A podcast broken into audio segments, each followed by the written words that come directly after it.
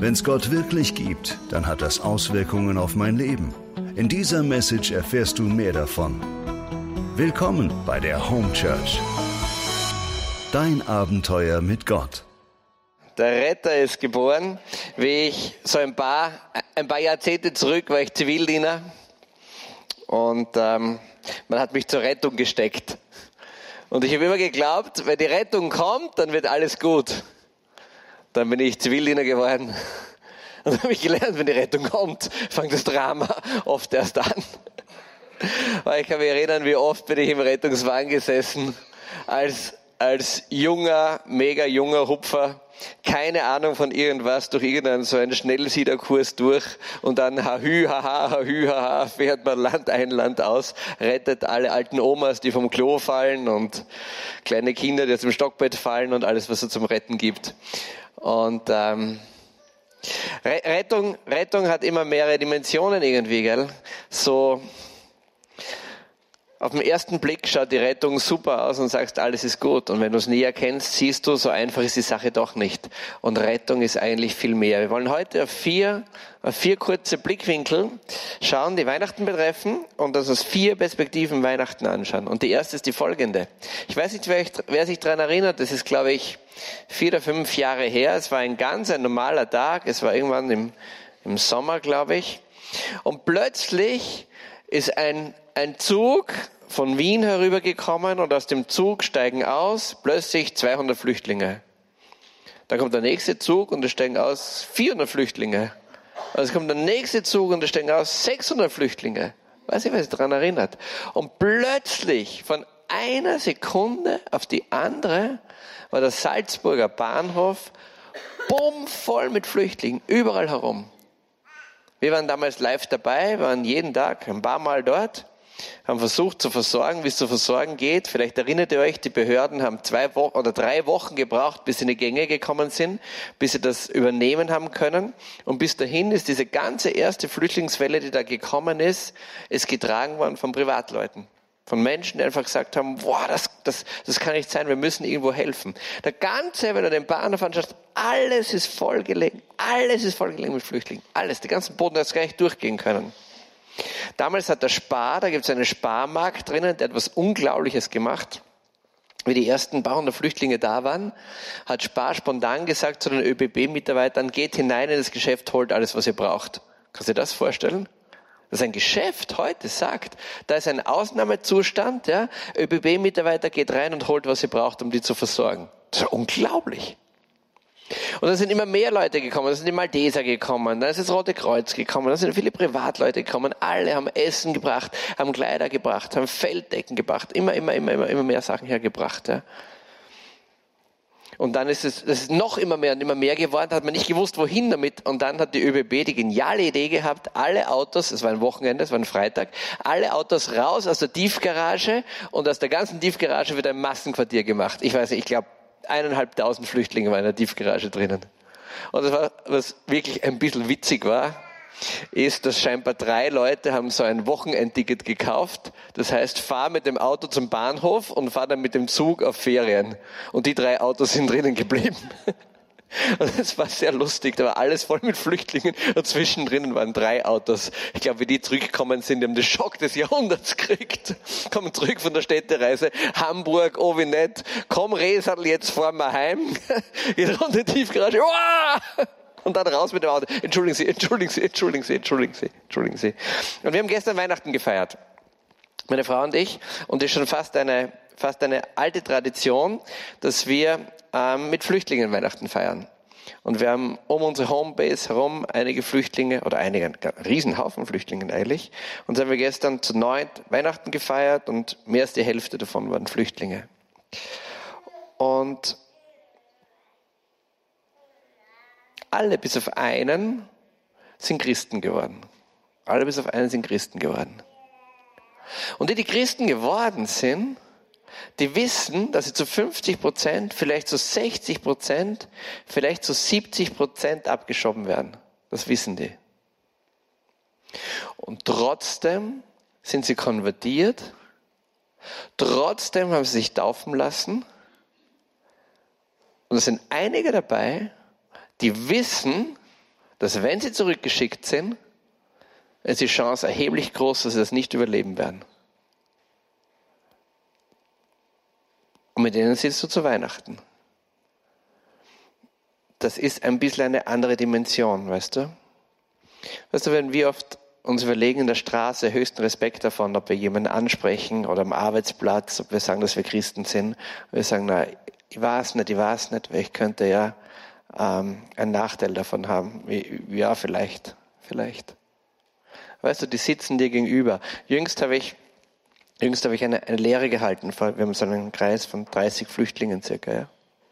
Und die Hälfte davon wird mit Sicherheit abgeschoben werden. Die wird mit Sicherheit zurückkommen. Und einige werden das nicht überleben. Wenn du konvertierst, je nachdem, welchem Land du herkommst, steht die Todesstrafe drauf. Und das wissen sie. Und trotzdem tun sie das. Weißt du, warum sie das tun?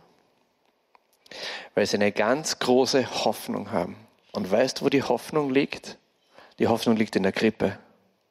Die Hoffnung liegt in der Krippe und die Hoffnung hat einen Namen. Und diese Hoffnung, die dort in der Krippe liegt, ist ihnen wichtiger, als sie riskieren können, dass sie ihr Leben verlieren. Wow. Zweite. Zweite. Ein, ein Wort, das heute, zweiter Blickwinkel, ein Wort, das heute extrem verbreitet ist, ist Selbstverwirklichung. Es hat vor einiger Zeit gegeben die Werbung einer österreichischen Versicherung, die sagt, wir sind die Versicherung für die gesunden Egoisten. Selbstverwirklichung ist so ein mega, mega, mega, mega Wort. Und Selbstverwirklichung, in der Selbstverwirklichung Verwirklichung steht eigentlich das Wort Selbsterlösung drinnen. Und Selbstverwirklichung heißt, Baby, Baby, Baby, schau mal, du sorgst die ganze Zeit für andere, du kümmerst dich um deine Familie, du kümmerst dich um deinen Ehemann, schau, der nutzt dich eh nur aus, der ist eh nur das und das, in der Firma nehmen sie dich aus und, und du engagierst dich rundherum. Was hast du denn eigentlich bis jetzt davon zurückgekriegt? Du, du kriegst ja gar nichts zurück davon. Schau, sei kein Idiot, mach das nicht. Ja? Was, was mit deinen Träumen von deinem Leben? Komm, jetzt fange mal an, auf dich zu schauen, jetzt fange mal an, deine Dinge zu machen. Ich kenne ganz viele solche Menschen. Ich habe in der eigenen erweiterten Familie habe ich ein, ein, ein, ein, ein, ein Ehepaar, ein richtiges, so ein, so ein richtiges Schein- und Klemmer-Ehepaar. Das war die Vorzeigehe überhaupt. Und dann hat sie begonnen, genau damit, hat gesagt, na bitte, jetzt habe ich die Kinder, die Kinder groß daheim blieben so lange Zeit. Jetzt sind es eh schon fünf und sechs Jahre alte Kinder. Und ja, es ist Zeit, dass ich mich selber beschäftige mit, mit mir. Und dann hat sie, sie gegangen auf einem Trip der Selbsterfahrung, der Selbstverwirklichung, ist in Esoterik rein, ist immer erfolgreicher geworden, hat immer mehr Seminare gemacht. Ja. Und eines Tages ist sie zum berühmten Punkt gekommen, wo sie gesagt hat zu einem Mann, du, ähm, du hast dich einfach nicht weiterentwickelt das geht nicht mehr mit uns. Ja. Ciao Bella Mozzarella. Und weg war sie. Und weil beim Selbstverwirklichen Kinder manchmal ein Hindernis sind, ja, hat sie die Kinder gleich bei ihm gelassen. Wow! Wow! Das ist aber kein schlechter Mensch gewesen. Ich kenne die gut, das ist in meiner Familie. Das ist ein, ein super Mensch eigentlich. Und irgendwann hat begonnen, sich das einzuschleichen, dieses, nein, ich, ich muss auf mich selber schauen, ich komme ja viel zu kurz, ich muss meine Dinge nach vorne bringen. Und dann geht das und das fängt zu klein an und dann immer mehr und dann immer mehr und dann immer mehr und dann immer mehr. Und mal ganz ehrlich, hast du nicht auch manchmal das Gefühl, dass du zu kurz kommst mit dem, was du tust? Schleicht sich bei dir nicht auch manchmal der Gedanke ein, der sagt, mein Gott, die ganze Zeit bügeln, waschen, dingsteln oder die ganze Zeit in der Hacke sein, alles bei Ding machen. Ach, eigentlich wollte ich doch immer schon mal nach Kanada gehen und dort ein großer, da baue ich mal ein Baumhaus hin und dann lasse ich mal ein Bad wachsen. Okay, ich habe zwar nur drei Stoppeln, aber ist ja wurscht. In Kanada sieht mir eh keiner. Ich tue halt so, als hätte ich ein Bad. Ist nicht auch sowas, was sich mal einschleicht, irgendwo ganz geheim in dich? Und das sind alles, was dann Selbstverwirklichung kommt und Selbsterlösung kommt, führt dich garantiert nicht zum Ziel. Ganz im Gegenteil. Die Chance ist sehr groß, dass es dich in den Abgrund hineinführt. Du wirst immer mehr du, du musst immer mehr auf dich schauen, du musst es immer steigern. Ich habe vor zehn Jahren oder irgendwann einmal von einem russischen, äh, vom russischen Medienkünstler ein Medienkunstwerk gekauft. das begeistert mich total. Und eine Kopie davon habe ich da. Das ist nur eine Kopie. Brauchst nicht klauen. Nützt dir nichts. Weiß ich, wer es lesen kann? Da steht oben, ein Buddha mit der Butterstatue. 270 Euro kostet die Statue. Steht da unten. Und der Typ hat ein Schild sich umgehängt, der Herr Buddha. Und da steht oben, I'm tired of redeeming myself. I'm tired of redeeming myself. Und das heißt, ich bin es müde geworden, mich selbst zu erlösen. Und je weiter du deinen Trip gehst, auf das du sagst, boah, ich muss mehr und mehr und mehr und mehr und mehr auf mich schauen, ich muss mehr von den anderen wegschauen, mehr auf mich schauen. Ich sage dir, es kommt der Tag in deinem Leben rein, wo du dir dieses Schild umhängst. Und wo du dann auf dem Regal der Beliebigkeit oben stehst mit einem Preiszettel, das dein Preis ist. Vielleicht ist er 270 Euro.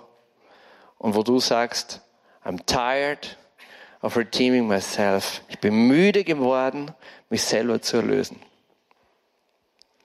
Weißt du, wie viele Menschen in dieser Falle drinnen sitzen? Unzählige. Wenn ich sage halb Europa, ist es untertrieben wahrscheinlich.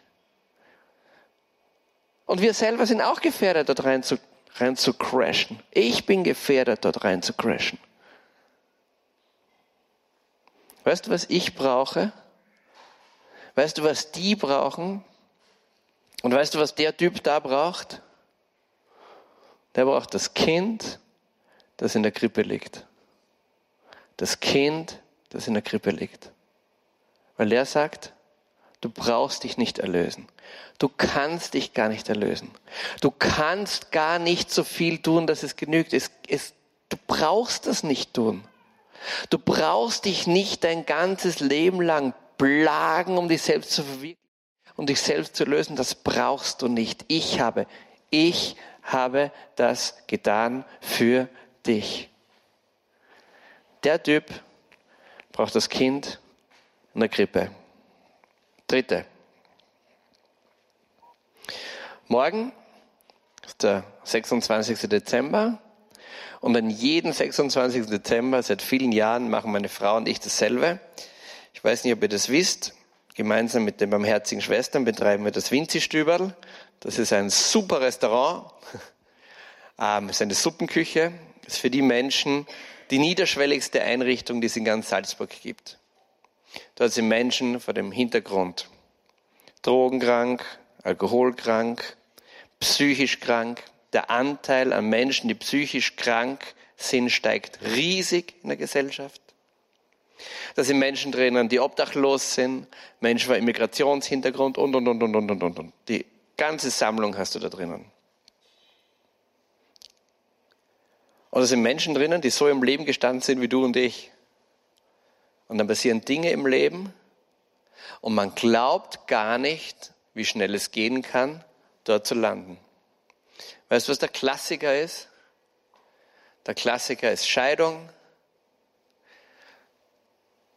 Kinder zur Frau hin, Mann gepfändet auf Existenzminimum, der fährt dann mit einem alten Golf oder einem alten Polo herum, sucht sich irgendwo eine Wohnung, hackelt irgendwo, ist ein bisschen verzweifelt, hängt irgendwo herum, glaubt, wenn er eine neue Freundin hat, wird alles gut, dann ist die erste Freundin, ist die zweite Freundin, und eines Tages in der Früh fragt er sich, warum steht er eigentlich auf, am nächsten Tag trinkt er ein Bier mehr als sonst, und ein halbes Jahr später ist er delogiert.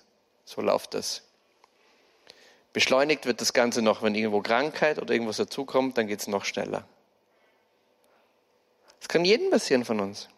Und sagt nicht, mir würde das nie passieren, weil meine Familie würde das nicht zulassen. Solche Leute sind dort. Und deren Familien würden das auch nicht zulassen. Aber die Leute, die dort sind, lassen die Familie nicht mehr zu. Und mit diesen feiern wir jedes Jahr am 26. Das ist morgen Weihnachten. Da kommen so circa 120. Und das machen wir zu Ostern und zu Weihnachten. Und es gibt das beste Essen, was man sich vorstellen kann. Das Beste, was du niemals kriegst, wenn du auf der Straße lebst oder irgendwo abhängst. Und das ist Wiener Schnitzel mit Pommes. Und das ist eigentlich total schön dort. Es ist wirklich wunderschön. Startet zuerst mit einer Messe bei den herzigen Schwestern. Es ist wunderschön und dann werden sie aufgeteilt und dann kriegen sie alle ihre Geschenkpakete, einer nach dem anderen und dann setzen sich hin und wir servieren ihnen. Das sind sie gleich gewohnt. Das ist alles beautiful. Und alle essen und alle sind glücklich. Bis zum Punkt X. Und der Punkt X kommt jedes Mal. Und am Punkt X kippt die ganze Sache. Und der Punkt X ist genau dann, wenn du beim einen vorbeigehst und er zum vierten Mal hintereinander sagt, er hat noch nichts bekommen. Und du sagst zu ihm, ich habe dir schon dreimal einen Schnitzel gegeben. Nein, nein, ich habe noch nichts bekommen. Weißt du, wenn die Schamgrenze sehr gering ist, dann kommt viel raus, was in Menschen eigentlich drinnen ist. Und was da passiert, ist immer dasselbe. Da werden alle Taschen, alles, was es gibt, wird vollgefüllt mit Schnitzel und mit Pommes. So viel, dass ein Mensch niemals essen kann. Mehr als zwei oder drei Leute jemals essen könnten. Aber weißt du, was da rauskommt? Da kommt tief aus dem Menschen raus, dass ich habe nicht genug.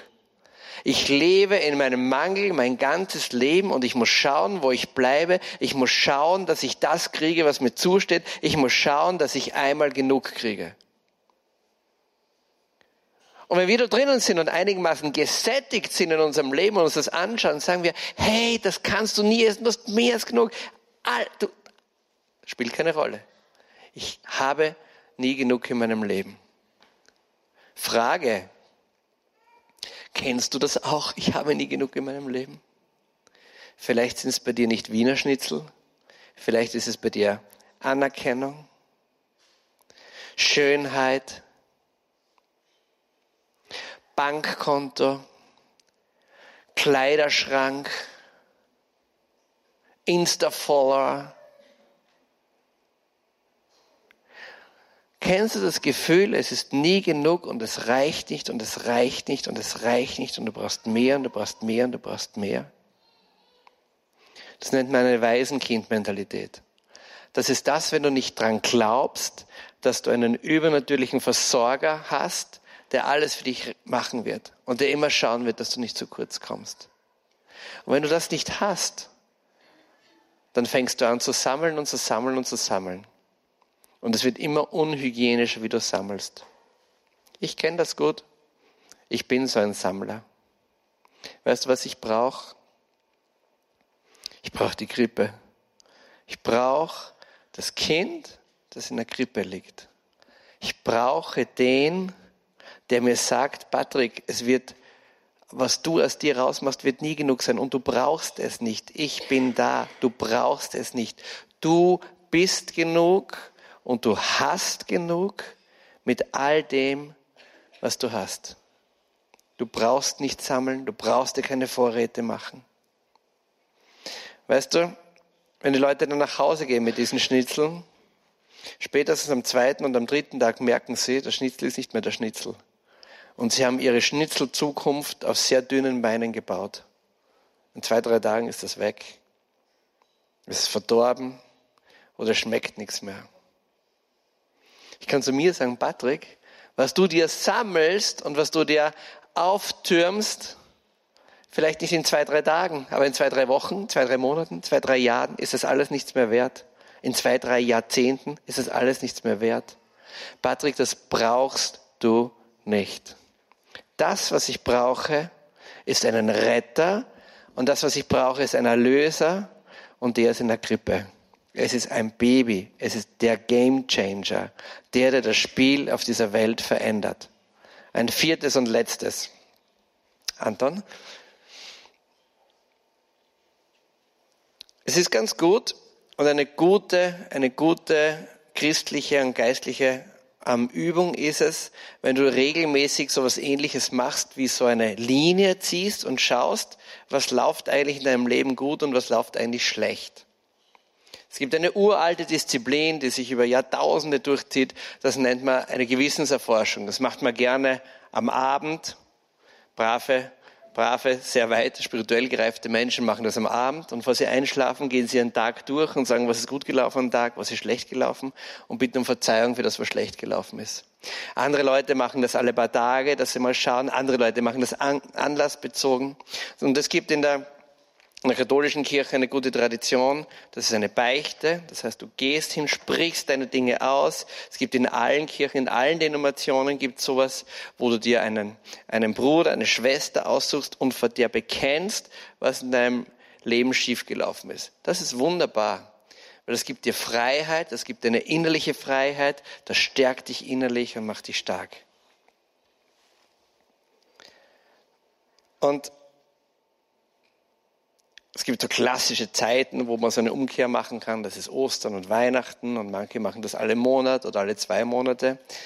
Und ich habe das auch gemacht jetzt jüngst, vor ein paar Tagen, um mich vorzubereiten für Weihnachten. Und dann, ich bin zu einem Priester gegangen und habe zu ihm gesagt, ähm, ich fürchte, die Beichte wird ein bisschen seltsam sein. Und er sagt, schieß los.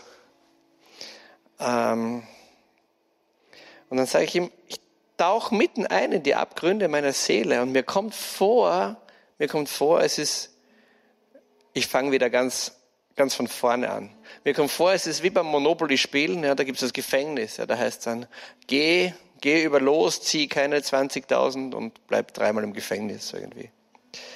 Und jetzt beschäftige ich mich schon so lange mit mir. Jetzt denke ich schon so viel nach über mein Leben, reflektiere mich so viel.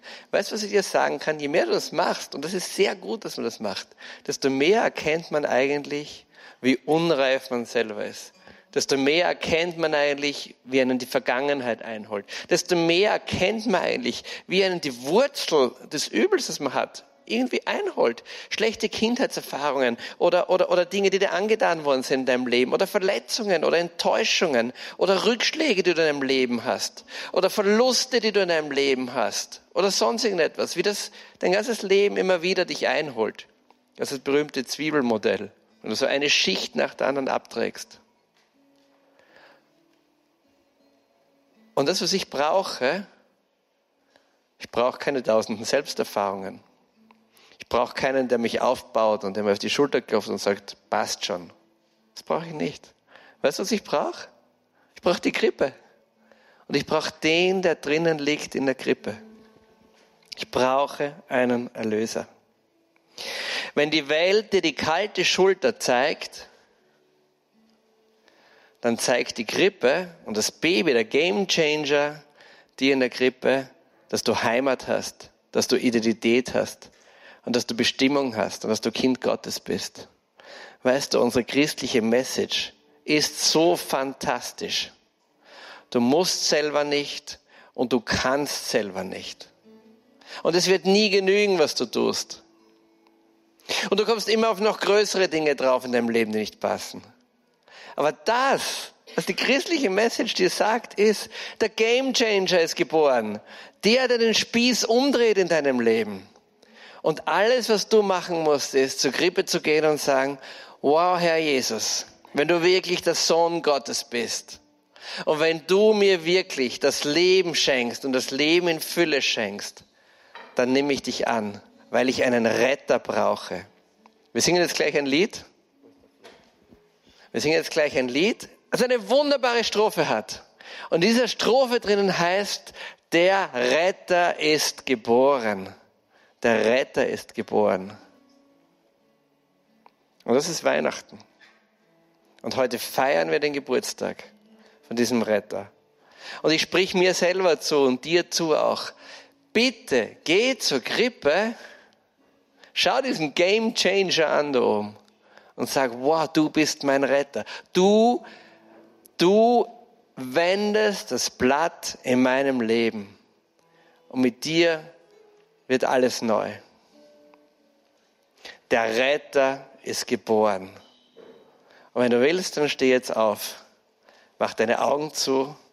Und wir singen das Lied, um das sich alles dreht zu Weihnachten. Und achte besonders auf die Strophe, in der drinnen es heißt, der Retter ist geboren.